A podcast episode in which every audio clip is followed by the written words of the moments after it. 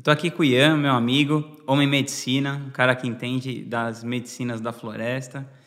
E ele realiza um monte de processos de cura, inclusive várias pessoas que eu conheço. Eu já tomei medicina com ele várias vezes, continuo tomando. E queria que ele contasse um pouco desse trabalho, que eu acho que é uma coisa muito nebulosa ainda para a maioria das pessoas.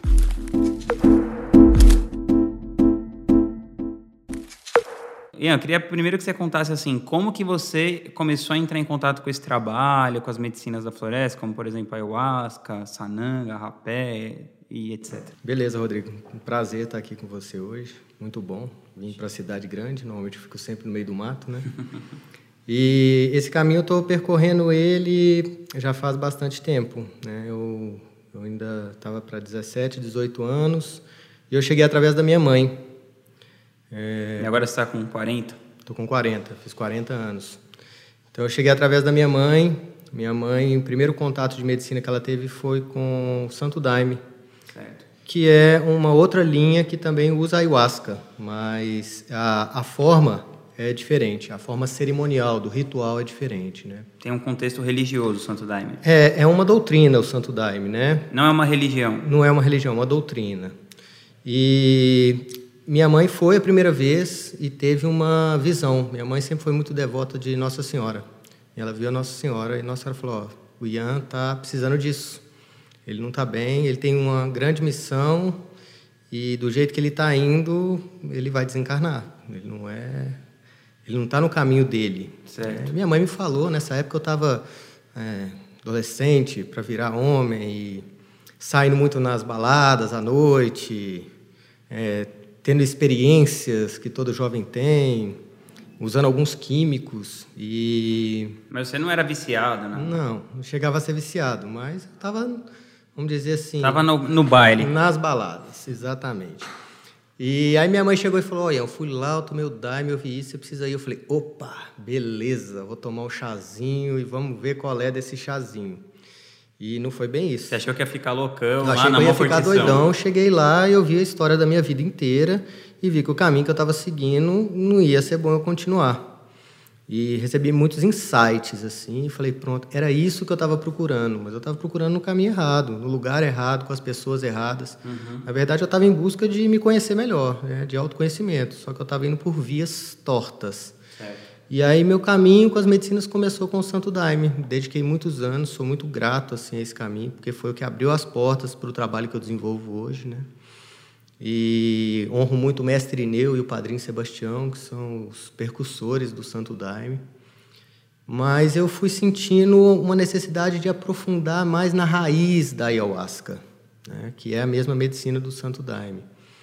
E com isso Fui para a floresta, comecei a pesquisar, aí tive contato com o Chipibo Conibo, que é a tradição mais antiga, né, a ayahuasqueira. Uhum. É, foi com eles que começou tudo, inclusive o mestre Ineu, quando recebeu o Santo Daime, ele recebeu, primeira cerimônia ele foi fazer na raiz da história, com os índios, né? Certo. E depois eu fui conhecendo várias tradições ayahuasqueiras. É, passei por outros outros caminhos espirituais, passei pela Umbanda também. E até que eu conheci uma tradição que eu gosto muito no Brasil, que são os Yawanawá. Certo. E nos Yawanawá eu vi que eles trabalham com as medicinas com muita alegria. É, não é um trabalho de sofrimento. Né? Eles, a gente recebe cura numa grande festa, não precisa muito sofrimento. E conheci o Pajé Yawarani, que para mim foi um grande professor. Tive pouco contato com ele, mas o pouco que eu fiquei com ele eu aprendi muito. Uhum. E o trabalho que eu desenvolvo hoje, ele é um apanhado do meu caminhada, da minha caminhada. É, então, eu trabalho com vários elementos. Eu não pertenço a nenhuma tradição, meu trabalho não é de uma tradição específica, mas eu honro e trabalho com elementos de cada uma dessas tradições que eu já passei. É, seja o Daime, algumas coisas que eu aprendi com os Shipibo, com os Yawanawá, na Umbanda, e outros caminhos que eu trilhei também, de mesa branca, desenvolvimento mediúnico, né? e com o auxílio dessas medicinas, porque elas potencializam qualquer tipo de trabalho espiritual. Você já foi lá, você sabe como é que é, realmente é algo é bem profundo, né? E eu, na verdade, estou dedicado 100% a isso, não tem muitos anos. Né? Eu tinha outro trabalho, minha formação acadêmica é turismo e hotelaria. Né? Eu... Você ficou se dividindo por um tempo entre as duas coisas? Durante muito tempo, eu dividi. É, eu era gerente de hotel, mas nesse hotel também fazia atendimentos terapêuticos com as medicinas da floresta. É, hoje em dia eu não trabalho só com ayahuasca, né? Trabalho com ayahuasca, eu trabalho com cambô, com rapé, com sananga, que são medicinas de diversas tradições nativas brasileiras, né? E ficava conciliando, né? De manhã eu fazia atendimento terapêutico e à tarde eu ia administrar hotel, né? Uhum. Um lugar muito bacana, inclusive, que possibilitava eu fazer esses atendimentos.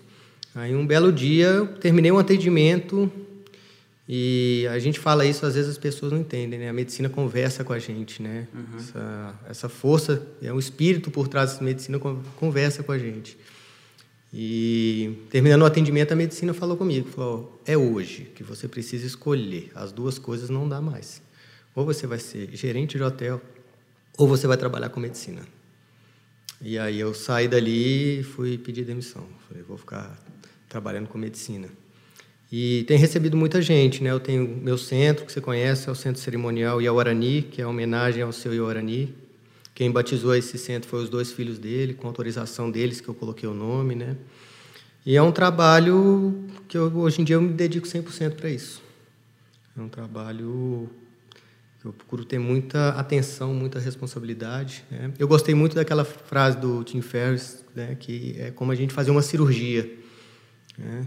É como você. Tem que tratar com muita responsabilidade. É muita responsabilidade. Eu, por exemplo, essa semana eu vou ter um, uma cerimônia, então a partir de quarta-feira eu já entro numa dieta.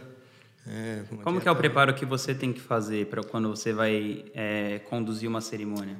Então, é, eu tenho que fazer uma dieta. Né? Essa dieta envolve questões de alimentação é, eu procuro não comer carne. É, é, muito raramente é, eu bebo álcool, mas perto de cerimônia bebo álcool de jeito nenhum. Pelo menos uma semana, dez dias antes. Como você faz a cada dez dias, a cada semana, você eu não bebe nunca, não né? É muito raro, assim. Então, não como nenhum tipo de carne na, quando vai ter cerimônia. Eu evito lactose, Evito açúcares também. O açúcar não combina com. Imagina se todo mundo fizesse cerimônia, já ia ficar todo mundo mais saudável mais automaticamente, saudável, com né? Com certeza. E relações sexuais também. Eu, eu vou a mais fundo ainda. Eu nem durmo no mesmo quarto que a minha esposa. Eu vou para um outro lugar. Eu vou para o meu quarto, ela fica no dela, eu não chego nem perto. Para não dar chance de dar problema. Para né? não dar problema e também para não misturar energia, porque eu preciso estar empoderado da minha energia sem mistura. E às vezes só de estar perto, né, tem a aura, que é um campo energético, às vezes você fica encostando a aura, você começa a pegar a energia da outra pessoa, né? E para ela é importante também, porque ela é minha mão direita na minha mão direita, às vezes mão direita e esquerda nas cerimônias, né? Uhum. Então, é, ela é incrível mesmo. Precisa dessa preparação. Sem essa preparação, né? Eu estava até conversando com um amigo meu ontem, que é homem medicina também, e a gente conversando sobre algumas situações que a gente vê, né? que é um pessoal que a gente, né, a gente até falou ontem, é o xamã de final de semana. Uhum. A pessoa é, tem milhões de atividades e dedica ali uma parte mínima do seu tempo para fazer uma cerimônia de medicina. Uhum. É isso eu vejo que a pessoa que realmente quer trabalhar nesse caminho tem que dedicar 100%. Não dá para pegar só um tempinho e, e abrir cerimônia. Eu acho que isso é bem delicado. Você precisa estudar muito, tá bem bem firme nesse caminho. Dedicação, é igual qualquer caminho, né? Tem que dedicar 100% para realmente alcançar todo o potencial que a medicina pode trazer para as pessoas. Certo. Cara, e como que é a sua experiência, assim, você que já atendeu muita gente, é, porque tem alguns perfis que costumam é, ter mais, não sei se tem mais resultado, mas que a gente ouve falar mais, né? Então, por exemplo, gente com depressão, gente que tem vícios, né, compulsões, uhum. ou alimentar, ou por jogo. Como que você, como que foi a sua experiência? O que que você já vivenciou assim que você acha nesse, nesses aspectos? Então, a, essas medicinas elas, elas, trazem muito o autoconhecimento. Né? A partir do momento que a pessoa começa a se olhar mais, começa a olhar mais para o interior, para o lado espiritual mesmo, ela começa automaticamente corrigir tudo aquilo que não é bom para a vida dela, independente do que seja, né? Uhum. É, se é vício com droga, se é com jogo, é, enfim, vício com sexo. Realmente, a medicina ela dá subsídio para a pessoa olhar para dentro e ter autoconhecimento e ver o que, que realmente é bom para ela fazer. Uma coisa que eu sempre falo na cerimônia, você já ouviu falar assim, o que a medicina falar para você fazer, faça. Ela fala para não fazer, não faça. E a pessoa que toma medicina e escuta a medicina e não tema com ela, com certeza a vida da pessoa vai melhorar. Tem muito, muito caso de, de pessoas com adicção, com adicção química mesmo, coisa pesada. Muitos casos com depressão também, que eu vi assim, a pessoa dar um, uma virada, virar a chave e melhorar muito, assim, todos os aspectos, sabe? É, enfim, pessoas até da minha família, eu já vi dar um up mesmo pós cerimônia de medicina. Ela te dá esse subsídio para você melhorar como ser humano mesmo e conseguir olhar para você e, através desse autoconhecimento, você seguir um rumo mais saudável, né, em todos os aspectos. Teve até uma história de um cara que ele era viciado acho que em cocaína, né, desde os 15 anos. Você podia contar um pouco essa história? Sim, então, é, eu até converso muito com, conversei já várias vezes com a mãe dele. É, a mãe dele já tinha perdido as esperanças, né, uma pessoa que desde adolescente é, usava cocaína e no final estava usando crack também, estava totalmente desencaminhado, já não. E quando, quando ele chegou para você, ele estava com quantos anos já? Estava com 53. Caramba. É uma, uma estrada longa, né, no mundo do vício. E a mãe dele fala, olha, ele já frequentou todas as clínicas, ele mesmo me fala, já tentou todos os tipos de tratamento convencional, alternativo, e a única coisa que eu vi surtir efeito mesmo nele foi esse caminho das medicinas. Então, Fiz vários tratamentos com ele e pô, ele deu um salto quântico assim. É, realmente ele foi a vez que a mãe dele viu ele sem usar droga por mais tempo. É isso assim, de 15 a 50 anos são, é muito tempo, né? Uhum. E tentou todo tipo de tratamento e que realmente deu vigor e consciência para ele realmente firmar o pé no chão e não correr atrás da droga foi essas medicinas. Muita gente confunde, né? Fala, ah, mas é medicina. É... Eu mesmo, a primeira vez que eu fui, eu fui numa, numa onda assim, ah, vou lá tomar o um chá para ficar doidão. Na hora que eu vi, eu falei, nossa, vou ficar correto agora, nada de doidão, porque o negócio é sério, né? não é brincadeira. Mas eu já vi gente falar que, por exemplo, usa é, ayahuasca para curar vício ou cambô para curar vício. As medicinas, elas têm a mesma função? Você pode explicar um pouquinho a diferença, sei lá, dessas assim, onde age mais? Sim, claro. Então, é, eu vejo que aqui da América do Sul, a ayahuasca é a, eu chamo ela de a medicina mestra. Ela, eu vejo que ela é a mais poderosa. Né? As cerimônias são longas e ela consegue trabalhar tudo isso. Ela trabalha a nível energético, vibracional, corporal, ela, a, a, pessoas com depressão. Ela, eu, eu, chamo ela de planta mestra, né? Uhum. E eu trabalho com outras medicinas também, por exemplo, o cambô. O cambô ele é originário da tradição catuquina. O cambô é uma medicina que eu vejo que ele trabalha muito a nível da água, a, a nível de limpeza corporal, não que ele trabalhe só o corpo, ele trabalha vibracionalmente e energeticamente também. Mas para a limpeza do organismo eu nunca, eu não conheço uma outra medicina tão potente, né? É, surgiu na tradição catuquina mesmo, né? Um, através de um pajé, que ele estava treinando um, um, outro pajé para ficar no lugar dele. Esse uhum. rapaz ficou doente, ele tentou todos os tipos de cura que ele conhecia. Né? E aí ele não, não conseguiu curar a pessoa, e aí ele resolveu tomar ayahuasca para receber informações de como curar essa pessoa. Tomou ayahuasca e ele teve uma visão com o deus da floresta, que chegou com a rã. Né? Essa rã chama Filomedusa bicolor.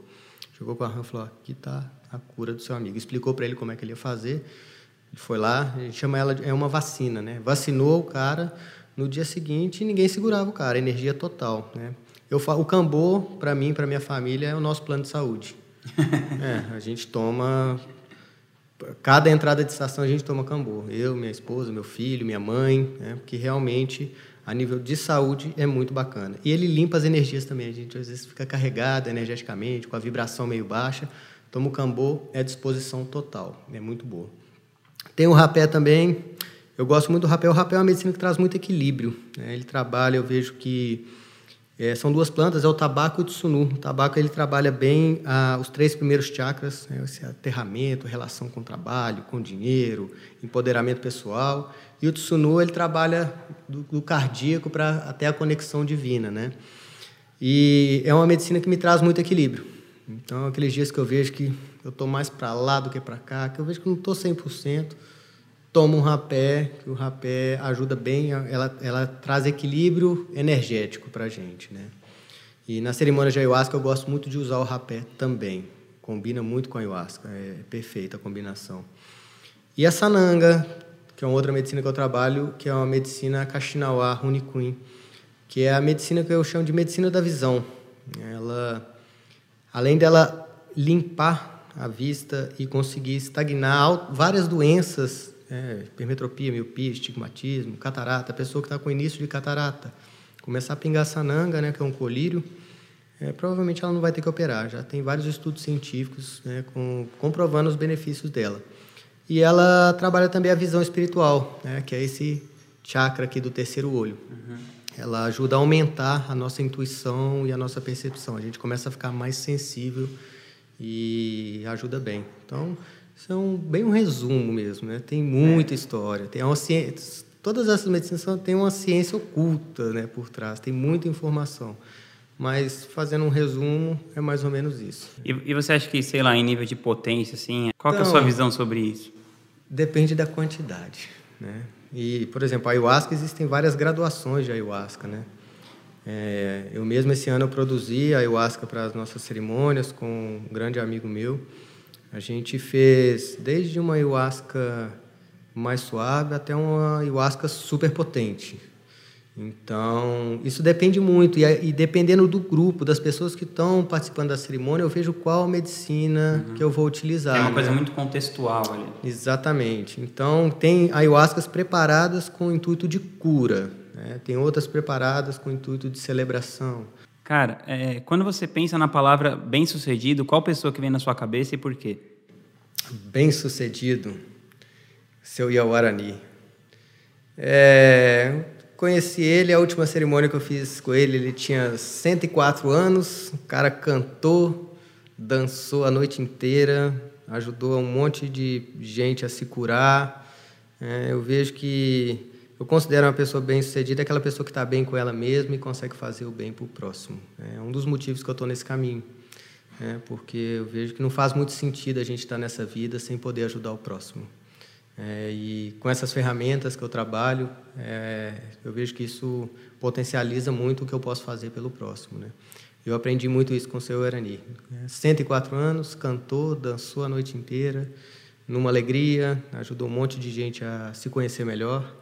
É, e, e alegria né, que ele irradiava, mesmo numa cerimônia séria, responsável, bem delicada, trabalhando coisas profundas com as pessoas. É ele conseguiu trazer luz para muita gente. Pô, que legal. Cara, e tem algum livro assim que você considera que foi um livro que mudou sua vida, assim, um, um grande divisor de águas aí? Então, é, tem um, um, livro sim, que é um livro é, da doutrina do Santo Daime, que é Cultura Amazônica, é, escrito pela Vera Frois. Esse foi o primeiro livro é, associado às medicinas que eu li. E ali eu tive muito entendimento. Foi ali que eu conheci a história do mestre Ineu, do padrinho Sebastião. E é um livro até é muito difícil de encontrar. Né? Hoje em dia é em sebos, enfim. Mas é muito bacana. Cultura amazônica da Vera Frois. Pô, massa. E você mora num sítio assim, né, bem isolado, assim, bem no mato. Que que você, que que você acha assim? Por que que você escolheu também morar de um jeito mais afastado, assim? Como que você faz para você ter mais relacionamentos com as outras pessoas? Como que é essa vida, assim, totalmente out, assim, da cidade? É, eu tenho uma conexão muito forte com a natureza. Eu, na verdade, eu morei em cidade só o período que eu fiz faculdade. Né? Mesmo assim, era uma cidade pequena. Eu, eu estudei em Uberlândia, é uma cidade de médio porte. Mas é, eu nasci no mato. Né? Meu pai me criou numa chácara Dessa chácara nós fomos para uma outra chácara e sempre morei em meio à natureza. E eu tenho um filho hoje, de oito anos, o Abi, E eu quis proporcionar para ele a mesma infância que eu tive, adolescência, no meio do mato, né? E eu adoro, adoro morar na floresta, é bem isolado mesmo. E eu uso a internet, né? agora estou chegando mais próximo das redes sociais, porque antes nem rede social estava muito conectado. E faço atendimentos em outros lugares também, de vez em quando eu venho atender em São Paulo, né? Atendo no hotel também, um hotel que tem lá próximo. No ponto de luz, ponto né? Ponto de luz, exato. E sou terapeuta do ponto de luz. E a minha casa está sempre, sempre chegando gente. Sempre chegando gente. Todo final de semana chega gente. Às vezes, durante a semana eu estou lá, o pessoal vai. Tem muita gente que vai em busca mesmo das medicinas. Então, mesmo eu, eu estando bem isolado no meio do mato, eu tenho muito contato com muitas pessoas também. Uhum. Né? Você não se sente isolado? Assim? Não, não, de forma alguma. É, eu gosto muito. Eu, eu tenho uma necessidade, de vez em quando, de ficar mais quieto no meu canto. Né? Quando eu vou me preparar para uma cerimônia, uhum. preparar para receber um grupo, eu gosto de ficar mais em conexão. Às vezes eu vou lá para a Oca, né, para o centro cerimonial, dou uma meditada, tomo um rapé, faço uma defumação eu gosto muito assim também de ter esse momento comigo mesmo, né? E, e, nesses momentos comigo mesmo eu me conecto com esse mundo espiritual e às vezes me vem muita informação de como como trabalhar com as pessoas que estão chegando, com o grupo. É bem é bem importante para mim esse alguns momentos ter esse ficar mais isolado. É, é, é saudável para mim, é muito bom. Pô, que legal. E você tem alguma rotina específica assim, tipo, você começa o seu dia sempre de um jeito? Tem, algum, tem alguns hábitos que você costuma realizar todo dia, tipo meditação, por exemplo? É, é muito variado, porque eu faço muito atendimento, né? Então, vários, atendi vários atendimentos que eu faço são de manhã, bem cedo. Então, assim, uma coisa que eu faço todo dia, assim, que eu não abro mão, primeira coisa do dia é tomar um copão de água. É, a nossa Constituição, a maioria é água. Né? Isso eu aprendi com um homem medicina norte-americano, o Victor, ele durante a cerimônia ele falou assim, ó, ele ele gostava de rezar o tabaco, né? Eles fumam o tabaco, eles não tragam, eles usam o tabaco para rezar. Ele falava assim, ó, eu começo meu dia, a primeira coisa é tomar uma água, depois eu rezo o meu tabaco. Então, normalmente eu tomo água, né? Às vezes eu vou muitas vezes eu vou atender, aí no atendimento eu já entro em contato com, com esse mundo espiritual, com as medicinas, tomo medicina. E uma coisa que eu gosto muito de fazer é no meu sítio andar na, na floresta. Então, eu, minha casa, você conhece lá, é do lado da floresta, então normalmente eu, depois do meu copo d'água vou dar uma volta na floresta. Isso é muito importante para mim, essa conexão com a natureza, sabe? E essa minha rotina já é uma rotina que eu tenho contato com essas medicinas. Então, muitos do, dos meus dias durante a semana eu já começo fazendo atendimento, com uma defumação, com uma reza. E medito também. Né? Eu vejo que a meditação ela é você estar presente. Né? Então, eu não preciso parar, cruzar, ficar com as pernas cruzadas, né? com a posição de lótus para meditar. Às vezes eu andando na floresta, fazendo uma caminhada meditativa. Às vezes do lado do meu filho no lago, ele está pescando, eu estou ali na conexão com ele. Isso para mim tudo é meditação, né? Eu estando presente, eu já estou nesse estado meditativo. Certo. Cara, se você pudesse dar um conselho para você mesmo quando você tinha 18, 20 anos, assim, o que, que você falaria? Por que, que você não tomou medicina antes? é... é um bom conselho. É, porque realmente, quando eu. Muitas das coisas que eu fiz, né, na verdade, é, é tudo é. Vai acrescentando né, para uhum. gente. Mas eu conheci amigos meus que começaram a tomar medicina antes eles é, não passaram por algumas uns situações, perrengues, uns perrengues que eu passei por, por não ter encontrado esse mundo espiritual antes, né? E por isso que eu tô com meu filho desde que nasceu. Você conhece, ele está em todas as cerimônias, uhum. acompanha, toma medicina com a gente, é, para que ele não, não entre em nenhuma enrascada, né? Já siga um caminho de luz desde de cedo. Explica um, uma coisa muito legal que eu acho é o significado do nome do seu filho. Explica aí. Ah, Como que você chegou no nome dele e, e tal? Tem uma coisa também é, que eu tive com meu pai semana passada, hum. é, porque meu, o meu filho chama Uabi K.A. Luiz Bosmans, né? É, o Abi é a pessoa que se contenta com as coisas simples, né? Quando eu dei esse nome... É japonês, né? é nome? japonês. É, ele tem um, um vô adotivo, é o Hiroshi, uma pessoa muito especial para a gente. E ele ajudou muita gente quando a Mariana engravidou. Aí eu falei, não, Hiroshi, eu não sei nem como te agradecer todo esse apoio que você está dando para a gente. Ele falou, não, eu só quero uma coisa, seu filho tem que me chamar de vovô. Eu falei, não, isso vai ser fácil. e, e, era um ideograma. Eu morava na ecovila desse japonês e tinha um ideograma né, no armário. E eu, toda vez eu queria perguntar para ele, Hiroshi, o que, que é esse ideograma? Um dia ele foi comer comigo lá, a gente foi almoçar junto. Eu falei, nossa, hoje eu vou lembrar, o que, que é esse ideograma? Eu falei, ah, isso aí é o Abi. Falei, o Abi, o que é o Abi? Ele falou, é a pessoa que se contenta com as coisas simples. Eu nem conhecia a Mariana. Eu falei, nossa, esse é o nome que eu vou colocar no meu filho. E é o Abi Kaá. Né? Kaá é Guarani, que é o morador da floresta. E Bosmans, que é o último nome, que, é, que vem da linhagem do meu pai, é morador do bosque. Legal. Ele me falou isso há pouco tempo atrás, eu não sabia. Então, o Abi é a pessoa que se contenta com o simples, mora na mata e ao mesmo tempo mora nos bosques. Né? Então, esse é o e ele é bem isso, né? Quem conhece sabe. Ele é, se contenta com as coisas simples mesmo. Né? Ele gosta de andar de égua, de pescar, andar no mato. É, é a vida dele, que ele gosta de fazer. E tomar medicina, né? Como que foi a sua experiência com o peiote até hoje? Ó, oh, é uma uma medicina maravilhosa, eu vejo que é uma medicina do coração. Ela é norte-americana? É, norte-americana, é mexicana, é, é, bem ali da divisa. Do México, México para cima. México para cima. No Canadá tem também, né? Tem, mas a originária mesmo é na divisa de México, Estados Unidos. É, eu já fiz tanto a tradição americana quanto a mexicana, né? É, eu adoro essa medicina. Ela trabalha muito a nível do coração, assim, sabe? Ela, ela é uma medicina muito amorosa. Ela expande o nosso chakra cardíaco. Ela traz muito entendimento.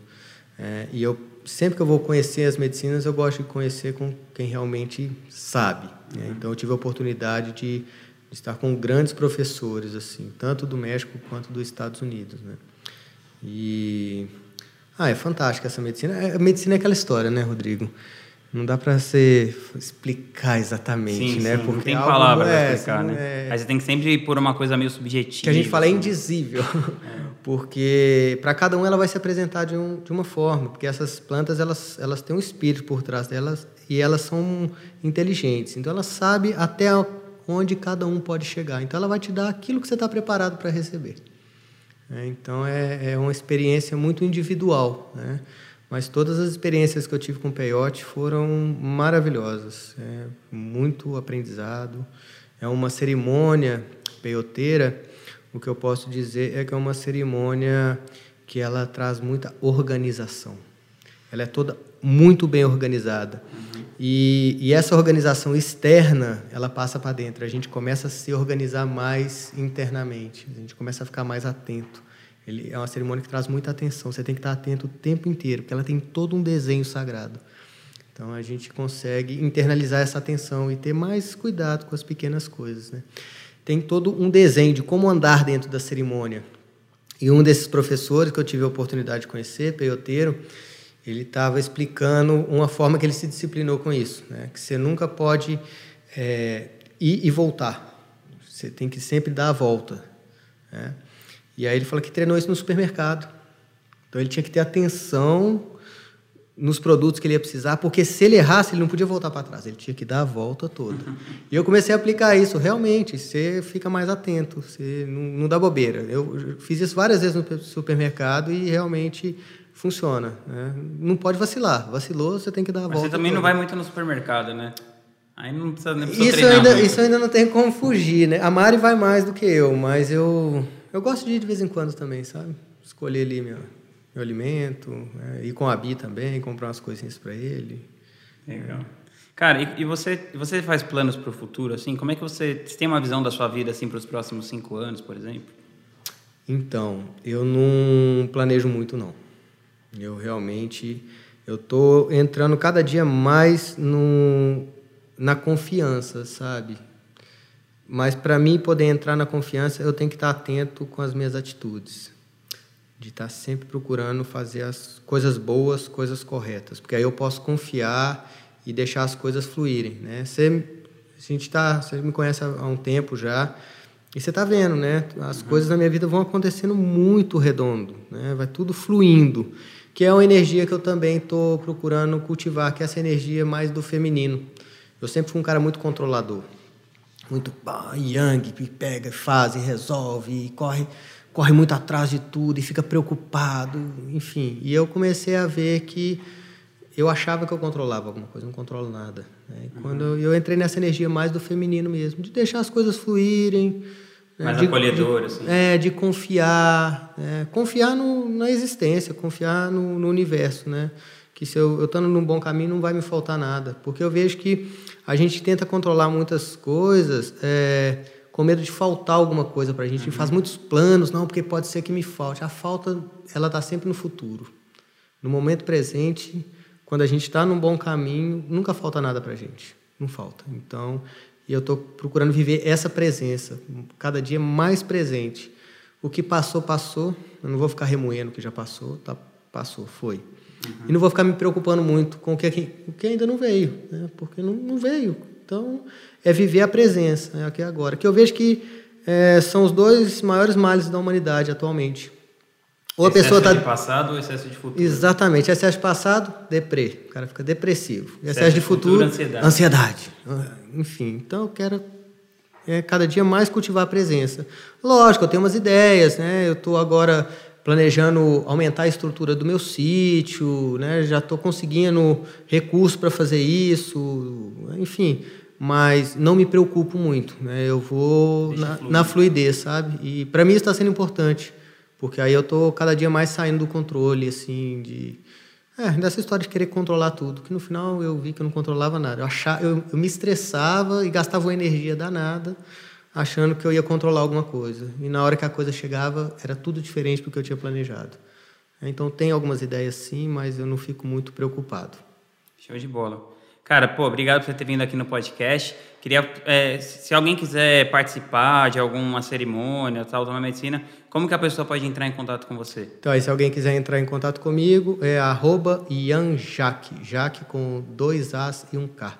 Pode me procurar e conversar comigo pelo Instagram. Tá, eu vou deixar o, o link do Instagram dele aqui na descrição.